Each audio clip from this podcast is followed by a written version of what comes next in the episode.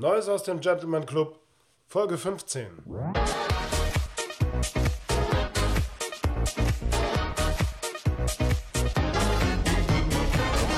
Ladies and Gentlemen, verehrte Clubmitglieder, herzlich willkommen zu einer neuen Folge des Gentleman Club Podcast. Ich freue mich, dass Sie mir zuhören. In der heutigen Folge geht es um das Thema Blazer. Sie werden sich fragen, ein Blazer? So einer vielleicht sogar mit Goldknöpfen? Wirklich? Ja, wirklich. Zuerst mal etwas zur Geschichte. Die Herkunft der Bezeichnung Blazer ist nicht ganz klar. Häufig ist zu lesen, dass der Begriff erstmals 1837 im Zusammenhang eines Besuchs von Queen Victoria auf einem Schiff der HMS Blazer auftauchte. Für diesen Besuch existieren jedoch keinerlei zeitgenössische Quellen. Im Oxford English Dictionary aus dem Jahr 1880 wurde dieser Begriff zum ersten Mal erwähnt. Eine weitere Erklärung ist, dass der Name von den leuchtend roten Uniformjacken eines Ruderclubs, des Lady Margaret of St. John's College in Cambridge, stammen. Der Name könnte somit auch von dem englischen to blaze, was so viel wie aufleuchten, funkeln oder glänzen abgeleitet sein. Ich überlasse es Ihnen, welche Version Ihnen besser gefällt. Die Blazer gibt es in den verschiedensten Ausführungen.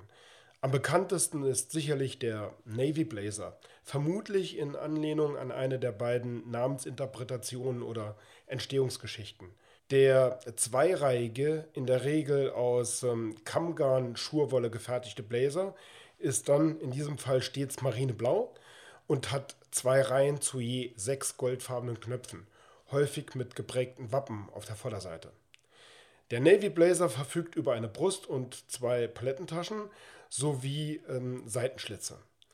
Aufgrund der, laut einer der beiden Entstehungsgeschichten, angenommenen königlichen Bevorzugung oder des königlichen Wohlgefallens fanden sie zunächst eine weite Verbreitung in der britischen Marine und fanden später auch den Weg in die zivile Herrenmode. Der Navy Blazer hat jedoch eine nicht ganz einfache Stellung zwischen formeller und informeller Kleidung, insbesondere in der Geschäftswelt.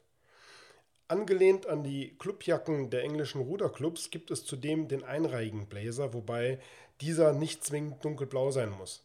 Bisweilen sind hier sehr farbenfrohe Exemplare zu bewundern, jedoch ist auch hier hm, die meistgetragene Farbe dunkelblau, dicht gefolgt von Schwarz. Neben den meisten zu sehenden goldfarbenen Knöpfen sind auch blaue oder Emailknöpfe zu sehen. Einreihige Blazer sind häufig Bestandteil von Schuluniformen im angloamerikanischen Raum und werden auch gerne in Kombination mit Chino, Flanell oder auch Jeanshosen im sogenannten Preppy-Style getragen. Speziell zu diesem Preppy-Style wird es demnächst auch mal eine separate Podcast-Folge geben. Kommen wir aber zurück zu den Kombinationsmöglichkeiten und eine Frage, die mir oft gestellt wird, ist, ähm, können beispielsweise farbige Chinos ähm, mit einem Blazer kombiniert werden? Zunächst auch hierzu einige Hintergrundinformationen. In den früheren Zeiten waren Chinos hauptsächlich vorwiegend äh, Khaki-Farben. Daher werden sie äh, im angelsächsischen Sprachraum also auch meistens äh, Khaki-Pants genannt. Hierzulande leitet sich der Name vom Chino-Twill, dem Stoff, aus dem die Hosen hergestellt werden, ab. Eben dieser Twillstoff wurde hm, zuerst ab Mitte des äh, 19. Jahrhunderts für britische und französische Uniformhosen verwendet. Nachdem die amerikanischen Soldaten aus dem Spanisch-Amerikanischen Krieg im Jahr 1895 heimkehrten, wurden die Hosen auch ein Bestandteil der Zivilbekleidung, insbesondere in den Vereinigten Staaten. Um Stoff zu sparen, hat man hier auf die Umschläge verzichtet. Genug abgeschweift. Neben Khaki sind äh, die klassischen Farben auch Kitt, Weiß und Stein. In den 40er Jahren des vergangenen Jahrhunderts haben die Preppies, hier auch wieder die Preppies, das wird bestimmt eine tolle Folge, ähm, bunte Baumwollhosen zu ihren äh, Freizeitlooks kombiniert. Business Casual bietet hier eine Menge von Einsatz- und Kombinationsmöglichkeiten. Chinos in den verschiedensten Farben, ganz gleich ob rot, orange, pink, grün, hellblau. Eine Kombination mit dem Blazer geht eigentlich immer. Wenn Sie es fürs Büro nehmen, beispielsweise für einen Casual Friday, denken Sie daran, eine Kombination aus einem hellen Stoff, gerne auch weiß oder ein sehr helles Creme, ist hier immer eine gute Wahl, um nicht allzu sehr auf oder aus der Rolle zu fallen. Wie auch immer hier gilt, haben Sie ein bisschen Mut. Zu guter Letzt ähm, noch eine generelle Information zu diesem Podcast.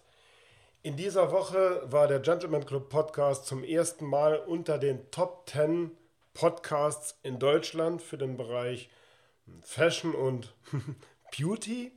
Äh, vielen Dank dafür. Ähm, ohne Ihr Zutun, ohne Ihr Abo, ohne Ihr Download wäre das alles nicht möglich. Dafür meinen verbindlichsten Dank. Das war es wieder.